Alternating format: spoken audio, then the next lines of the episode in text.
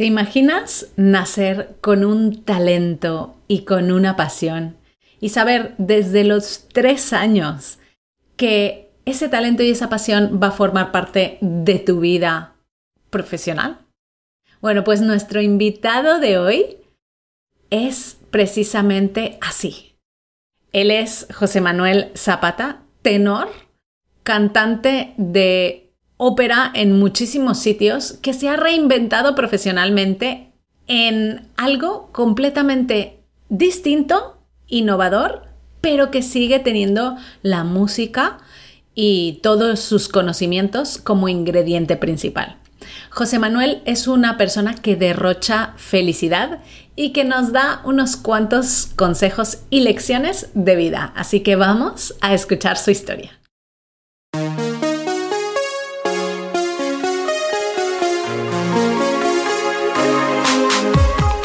Bienvenida a Madres Reinventadas, presentado por Billy Sastre, un podcast para madres que están redefiniendo el concepto de trabajar sin renunciar a su vida familiar.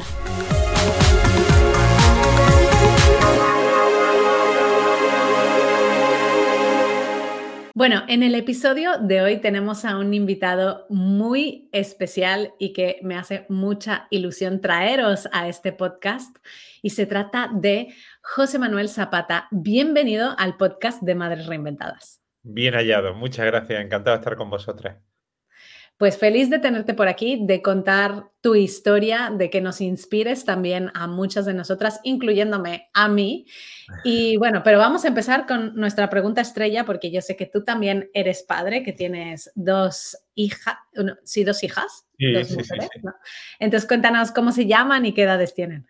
La mía, mía, mía de verdad, se llama María, tiene 16 años, va a hacer 17 ahora, y la que tengo en copropiedad, que es la de mi segunda pareja, porque pero yo tengo ya acciones, tengo muchas acciones de esa niña, tiene 12 años y se llama Elena y nos tiene locos de, alegría. La verdad que tengo mucha suerte porque tengo dos niñas que son maravillosas, con los problemas de, que todos tenemos, ¿no? La adolescente, la otra preadolescente, pero, pero en general muy bien.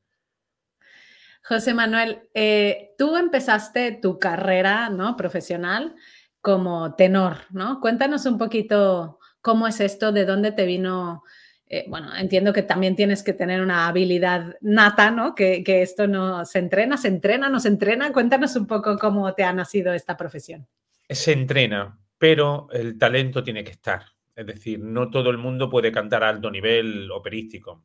Cuando yo, muchas veces oigo esa famosa frase del si quieres puedes. No, si quieres puedes depende. Si quieres puedes, si tu talento está alineado con lo que tú quieres hacer, ¿no? En mi caso sí que había una voz detrás y un talento musical y una intuición musical que, pero que yo lo llevaba por otro lado. A mí me gustaba más la música popular, me encantaba cantar. Bueno, la primera canción que canté era de tu tierra, El Jinete. Imagínate, por la lejana montaña va cabalgando un jinete. Pues, eso con con 3, 4, 4, 5 años. Y, lo que pasa es que descubrí a, a Händel, a Josh Friedrich Händel en el ensayo un coro de Granada, un coro amateur de aficionado, y me, me, fascinó la música, me encantó. Y así empecé a estudiar, a formarme, se entrena mucho, hay que estudiar mucho, muchos años de formación, tienes que seguir estando con la voz en forma y es un poco una esclavitud gustosa, ¿no? Está siempre contigo la voz, además no la puedes dejar en, en un estuche cuando te vas por ahí con los amigos y vives con ella, ¿no? Entonces, la voz de Amá es el espejo del alma y todas las emociones salen a través de la voz, ¿no? Si estás bien se nota, si estás mal se nota, si has llorado se nota, si has reído se nota, todo se nota, todo. Wow. O sea que tú desde los tres años ya estabas convencido que esta iba a ser tu, tu carrera profesional, tu pasión.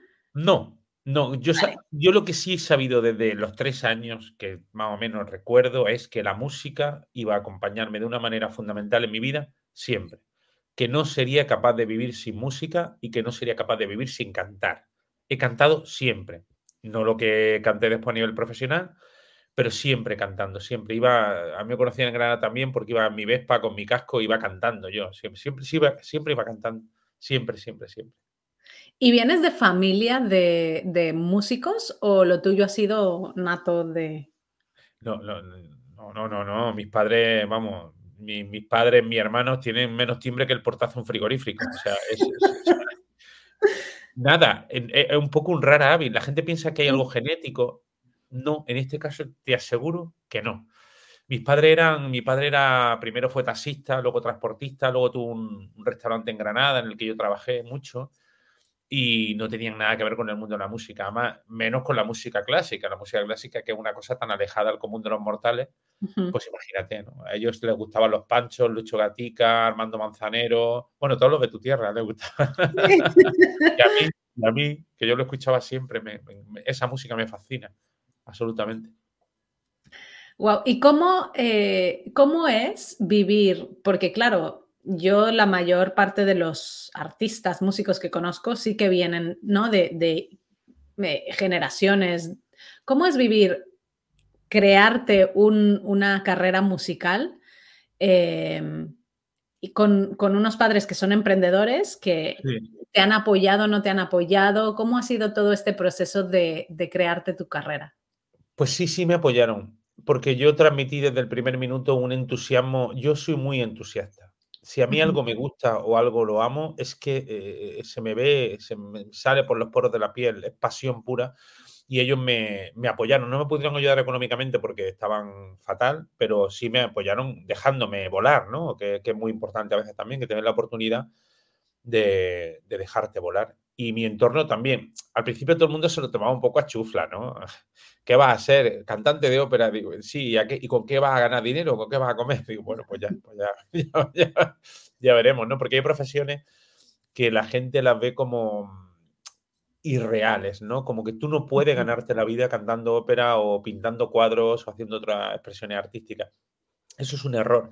Un error que muchas veces parte de la educación, que todas las mamis que nos, nos estarán escuchando eh, lo van a vivir ¿no? durante el proceso educativo de su hijo. ¿no? La senda de, la sociedad te lleva a una serie de carreras y de educación y vamos todos en el mismo autobús y tenemos que ver toda la misma película y todo. Y cuando sacamos un poco el pie del tiesto te dicen, no, no, pero eso no, ¿cómo vas a vivir de eso? Pues yo siempre le digo al final, si encuentras algo que donde tu pasión y tu talento estén alineados, a muerte a por ello, a muerte, a muerte. O sea, es que se puede conseguir, pero con las dos variables siempre talento y pasión. Si tenemos la pasión nada más, como dice, me encanta un, compatriota tuya, Odín de Opeirón, ¿no? Hablando, quiero cantar ópera, quiero cantar ópera, quiero... no tienes talento, ponte un disco. me encanta. Lleva toda la razón, ¿no? Vivimos un poco en la sociedad esa de, pues eso que te decía, ¿no? De, ay, sí, sí, sigue tus sueños, cuidado, cuidado, como dicen los gitanos, cuidado con tus sueños. Bueno, ojalá se te cumplan los sueños, imagínate cómo, cómo el tema, ¿no? Entonces, todo esto que hacéis vosotras a mí me parece genial porque hay mucho talento. Eh, todos, todos tenemos talento, todos, todos, todos tenemos talento. Y si echamos un segundo a mirar cuál es y le ponemos pasión, vaya, vaya chapa que te he metido, perdona. No, no, me encanta lo que estás diciendo porque justamente una pregunta que nos hacen mucho las mamis cuando, cuando están decidiendo, ¿no? ¿Qué profesión elegir? Porque nosotros ofrecemos seis profesiones. Una pregunta que suelen hacer mucho y yo creo que es plantearse, y siempre les digo, es que os estáis planteando la pregunta equivocada, y es, ¿qué profesión tiene más salida? ¿Con cuál voy a ganar más dinero? ¿No? Y es, son preguntas muy típicas que, como has dicho tú, nos, nos mete la sociedad. Eh, en, tu hijo que estudie la carrera que, donde hay más salida profesional. Y yo siempre digo, no, que estudien lo que les gusta, que estudien lo que les apasiona, que estudien lo que les llama la atención, porque una persona que por mucho que ganes, que esa carrera profesional tenga mucha salida y, puedas ganar mucho dinero, si no te gusta, no lo estarás haciendo bien. Y por lo tanto, probablemente tampoco tengas éxito, ¿no? Totalmente. es que es eh, lo de la salida, ¿no? Esto es muy de mi generación. Yo siempre digo, dentro de 20 años veremos a ver cuántos parados de, que estudiaron administración y, dirección de empresas va a haber. ¿No? Porque yo, todo el entorno cercano que he visto de gente de clase media, media alta, mi niño, administración y dirección de empresas. Digo, pues tu niño probablemente sea un parado, porque va a haber 450 mil millones más que han hecho eso pensando en que le garantice un sueldo y un futuro. Y no es así, es que no es así. No lo es. Incluso el tema de los trabajos manuales, ¿no? Eh, se está perdiendo. No hay trabajos manuales. O sea, hoy un fontanero, por ejemplo, gana muchísimo, muchísimo, muchísimo dinero Porque no hay, porque nadie quiere ser fontanero, porque tú a tu hijo, aunque quizás no lo quieras ver y tiene esa destreza, la destreza manual, de lo que llamamos manitas, ¿no? Y ve el niño que es capaz de, que con lo que mejor trabaja es con sus manos, no lo vas a orientar ahí porque lo considera una profesión menor. Y hay un montón de fontaneros que no solo ganan mucho dinero, sino que son muy felices haciendo su trabajo. Y son grandes profesionales. Pero la sociedad nos lleva con la diligencia en la misma dirección, en la medición. Y yo creo que es un error, en mi opinión personal. Sí, es, lo que tú dices, ¿no? Hay que buscar siempre la felicidad en lo que haces y la felicidad es lo que te va a traer al final todo lo demás.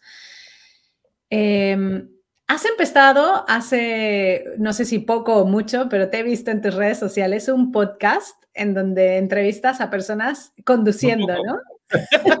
hace muy poco. Está ¿Cómo te ha eh, surgido esta idea, esta aventura y, por qué un cantante de ópera empieza un podcast? Pues por lo mismo que tú has empezado este, por la pulsión interna de querer contar cosas, de aportar valor, de ayudar a las personas. Eh, yo, yo soy muy consumidor de podcast, mucho, mucho. Yo los viajes ya no me escucho, antes escuchaba mucha radio, ahora escucho muchos, muchos podcasts y no sabe las cosas que aprendo y las cosas que me sirven a mí. Es un, este, este que estamos haciendo ahora. Bueno, pues seguramente habrá alguna madre al que le servirá de alguna forma, ¿no? Y creo que, ¿por qué no? Y era, he intentado buscar ayudas de empresas, de, eh, nunca, nunca he conseguido que me echen una mano y al final he decidido, digo, pues lo voy a hacer yo. Voy a poner mis dos cámaras, mis dos micros y para adelante. Y, y, ya está. Y así ha empezado la historia y espero que va, creo que va a seguir porque además tiene esa cosa de la música, el pianista detrás, ¿no? que es un poco raro. Pero me gusta, no sé, y me encanta viajar, me encanta el coche, me encanta la comunicación que se establece. Es un espacio muy íntimo, muy de soñar, ¿no? Yo recuerdo los viajes con mi padre cuando viajamos y es que se sueña, se viaja más allá de donde el destino, ¿no? Es, me gusta mucho eso. Qué bien, me encanta la idea, el proyecto y seguro que, te traerá también muchos aprendizajes. Em, para todas nuestras oyentes, madres que se están planteando o ya han iniciado este proceso de reinvención, tú sigues haciendo lo mismo y has encontrado tu pasión y tu talento unidos, ¿no? Pero em, para todas las personas que quizá les cuesta un poco más de trabajo encontrar esto o que están tristes o frustradas en su trabajo, ¿qué recomendaciones les darías para, para buscar esa felicidad? Porque al final todo el mundo lo que queremos es ser felices, ¿no? En la mayor parte de nuestro tiempo. Ese es el resumen de la vida. Mm. Nosotros lo que queremos es ser felices. Se habla poco de eso, de la felicidad, pero realmente es la búsqueda continua, es la felicidad. Yo a, las madres que nos escuchan le daría el consejo que me di yo. O sea, yo eh, he cantado ópera a primer nivel durante muchos años, mm, desde el Metropolitan Opera, pasando por la ópera de Dresde, París, Berlín, Tors, Real, Liceo. Y yo no era nada feliz. Es que no era feliz. Era una persona totalmente amargada en mucha parte del tiempo porque lo que hacía no me satisfacía. Era demasiada presión, demasiados viajes, demasiada soledad. Y yo no soy así. Mm, empecé ese trabajo porque tenía un don, porque me gusta, amo la música, pero y entonces yo me, me planteé, o yo me senté un día y me paré y me dije, pero voy a, mi epitafio, ¿qué va a poner? ¿no? Estuvo siempre eh, amargado de la vida, no, no, no. Entonces yo decidí, fue una decisión personal, cambiar, cambiar y empezar a pensar en un plan B o en un plan C, ¿no? Siempre basado en el talento que yo podía desplegar. Porque yo no dije, no, ahora voy a ser piloto de caza. no, mira que me gusta, ¿eh? pero no. No me da el cuerpo, ni las matemáticas, ni la edad, ni la dentadura. No me da para ser piloto de caza. No me da para ser bombero, que me encantaría también. Entonces dije, ¿qué, ¿cuáles son mis cualidades? El humor y la música. Porque amo la música y amo el humor. Voy a juntar las dos cosas. Y empecé a hacer las conferencias para empresas, donde mezclo el, el conocimiento musical el trabajo en equipo, el liderazgo, etcétera, etcétera, y empecé a hacer los espectáculos sinfónicos con orquesta sinfónica haciendo humor con ellos. Pero esto vino de una decisión personal de decir, de pararme y decir, oye, tío, que eres un puto amargado. Perdón, he dicho un taco. Bueno, eres un amargado. Eh, tienes que cambiar algo, no te, vas a morir así, qué triste, ¿no? Qué, qué, pena, ¿no? Estar todo el día con el miedo, no durmiendo por las noches, enfermo la mayoría del año porque todo afecta a la defensa. Esto es así. yo me resfriaba 12 y 13 veces al año por la tensión, por la presión, por el...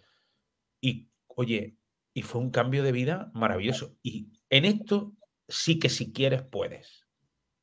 Si quieres, puedes. Pero con el talento, hace falta un momento de introspección. De decir, a ver, eh, Juanita, María, ¿cuáles son mis cualidades? Yo lo sé, en el fondo todos sabemos lo que se nos da bien y lo que se nos da mal puedo, puedo hacerlo, le puedo poner toda la pasión, toda la ilusión del mundo, eso os aseguro que lo primero que va a aportar antes de dinero es felicidad.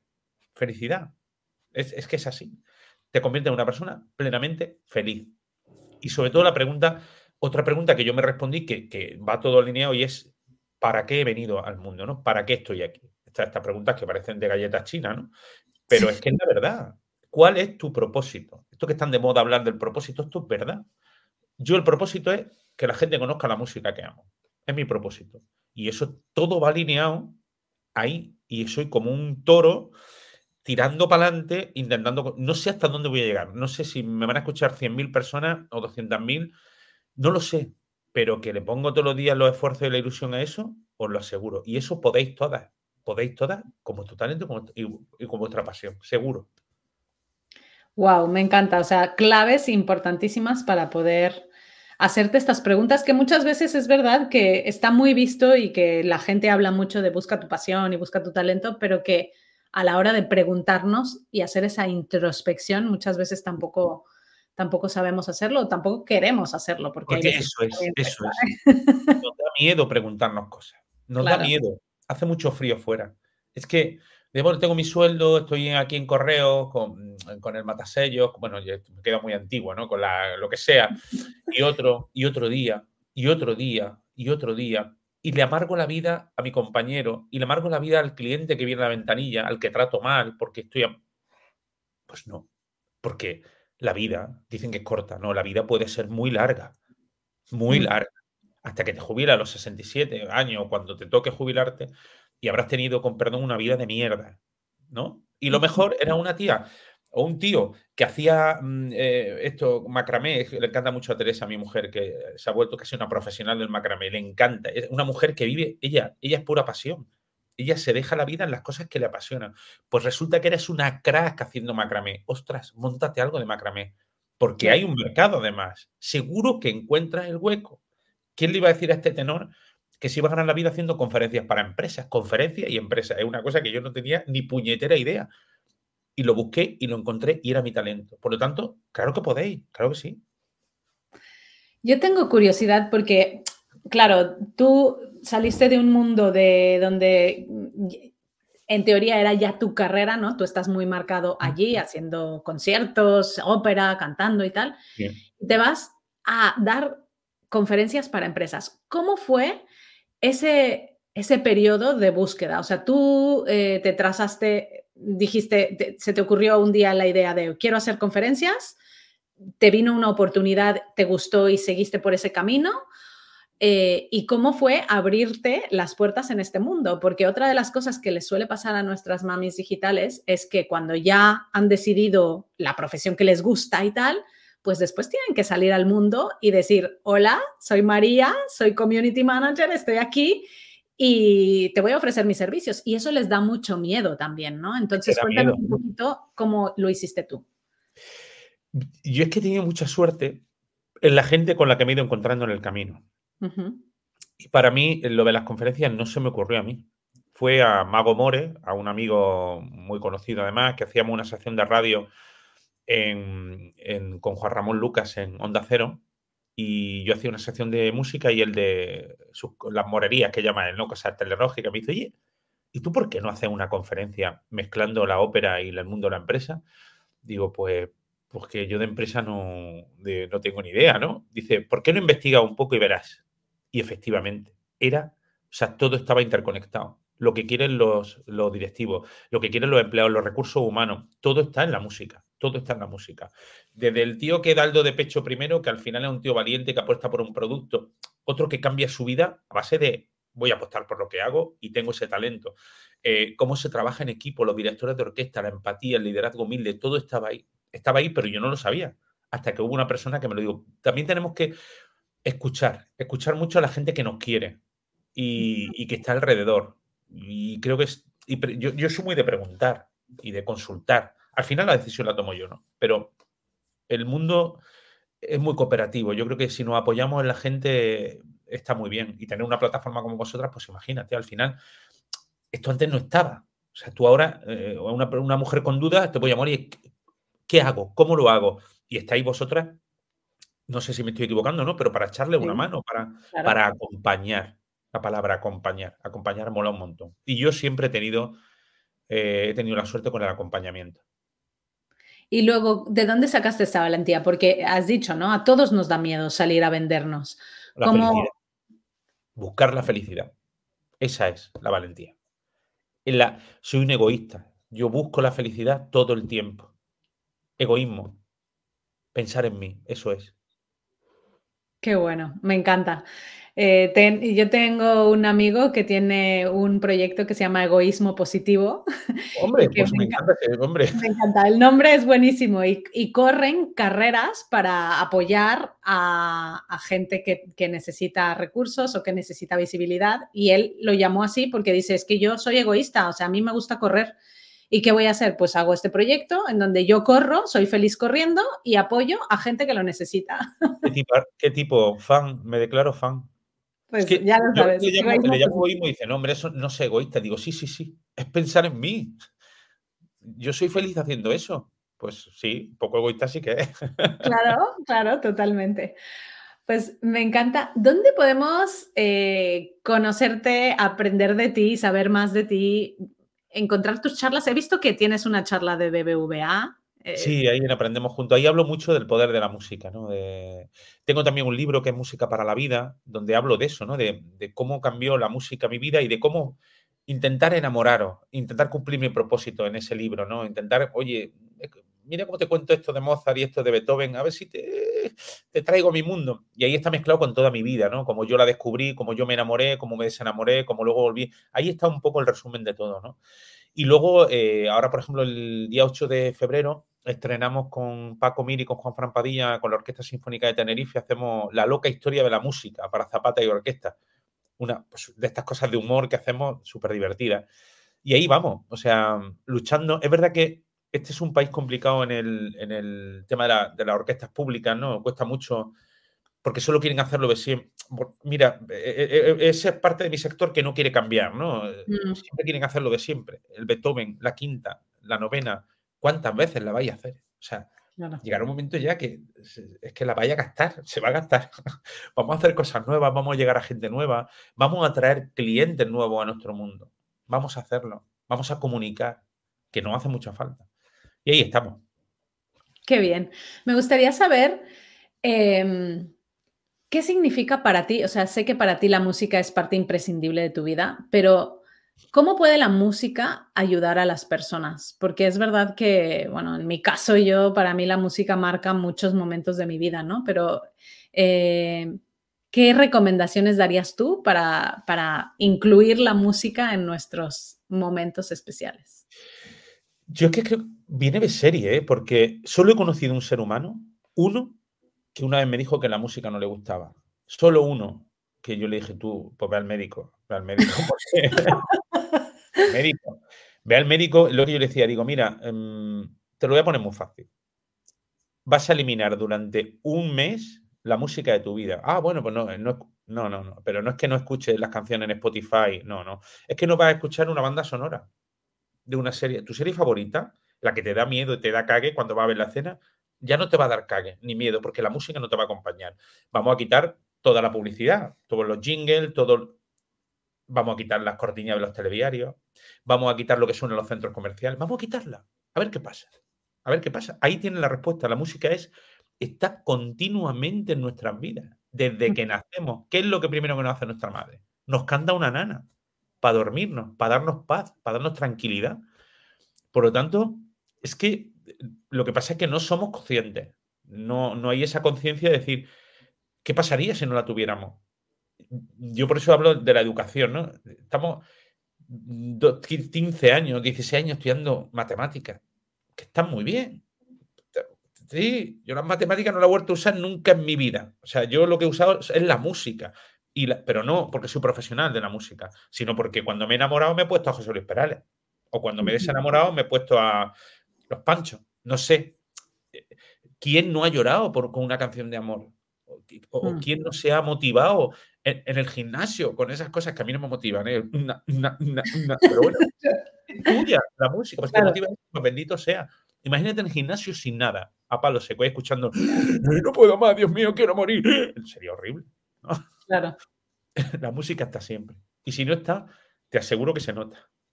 Mm, es verdad, eh, es muy buena, muy buen concepto lo que nos has traído, porque es verdad que la música está en todas partes, hasta donde no nos imaginamos que está, está allí también y que nos hace sentir cosas muy especiales. Claro, es que en todo, es lo que te digo, en una, imagínate la radio sin música. Claro. Es, imposible. No, no, no, no. O, la, bueno, y ahora el mundo de visual, Netflix, HBO, Amazon Prime, todas esas. la escena de psicosis sin el tiburón. El tiburón, si viene el tiburón venir con el alita, pues, porque venga el tiburón, pues ya está. Claro. Em, me encantaría que vamos a terminar esta entrevista y siempre la termino con la misma pregunta, así que que nos compartas cuáles son las principales lecciones que te han enseñado tus dos hijas tanto la tuya como la apropiada ya también, como María como Elena. Así que cuéntanos, ¿qué te han enseñado tus dos hijas? Eh, Elena me ha enseñado el, el, que abrazar y decir te quiero no cuesta nada. O sea, muchas veces no cuesta tanto decir te quiero abrazar y esa niña te dice, cuando me dice te quiero padras, me dice padras. de Qué linda. Y a mí me destroza, me, enloquece escuchar eso, ¿no? Abrazar y decir te quiero no cuesta tanto. Esa es la lección de Elena. Y de María, la madurez. O sea, yo tengo 50 años y no soy, creo que no soy tan maduro como ella con 16. Yo la veo sentarse con nosotros a hablar y yo decir, pero ¿quién, ¿soy tu padre? Yo no sé. Voy a pedir, voy a cogerte un pelo y voy a hacer la prueba de paternidad porque no puede ser que sea tan madura la madurez con esa edad. Yo, no era ni, la décima parte. La madurez y, el amor, sí, de las dos. Qué bonito, pues con estos mensajes nos quedamos. Y yo te voy a pedir algo muy especial, porque ya que te tengo aquí, me encantaría que te despidieras de todas nosotras cantándonos algo a nuestras mamis. Por supuesto, pues ve, a ver, a ver, a ver. Si arrastré por este mundo la vergüenza de haber sido y el dolor de ya no ser, bajo el ala del sombrero, cuántas veces embosada, una lágrima asomada yo no. Si crucé por los caminos como un paria que el destino se empeñaba en deshacer, si fui flojo, si fui ciego, solo quiero que comprendan el valor que representa el coraje de querer por ejemplo. Wow, muchísimas gracias. Seguro que les hará ilusión a todas nuestras mamis digitales y gracias de verdad, José Manuel, por haber estado aquí y por habernos inspirado con tu historia. Un placer y cuidaros mucho y seguí luchando y amo a las mujeres. Soy, y siempre se lo digo, cuando hago las conferencias y pongo el, reggaetón, porque hago una entre reggaetón y Bach, hago una confrontación, eh, les digo a las niñas que escuchan, a veces lo, lo he hecho para gente joven, y escucha esas letras, ¿no? De Maluma. La primera se desespera, se encojona si se lo echo afuera, la segunda quiere la funda, me paga para que se lo hunda. Ese rollo de letras, les digo, es vuestro siglo, chicas. Es el siglo de las mujeres. Habéis vivido con el zapato del hombre aquí en el cuello durante muchos miles de años. No escuchéis esas cosas, ni lo permitáis, ni lo apoyéis. Es vuestro siglo, es el siglo de la libertad y del poder de la mujer. O sea mm. que las que nos escuchan, adelante. Muchísimas gracias. Un beso. Un beso. Muchas gracias por escuchar Madres Reinventadas. Si has disfrutado del episodio de hoy y no quieres perderte los siguientes, no olvides suscribirte a nuestro podcast en la web madresreinventadas.com o la aplicación gratuita de iVoox. Te esperamos la semana que viene.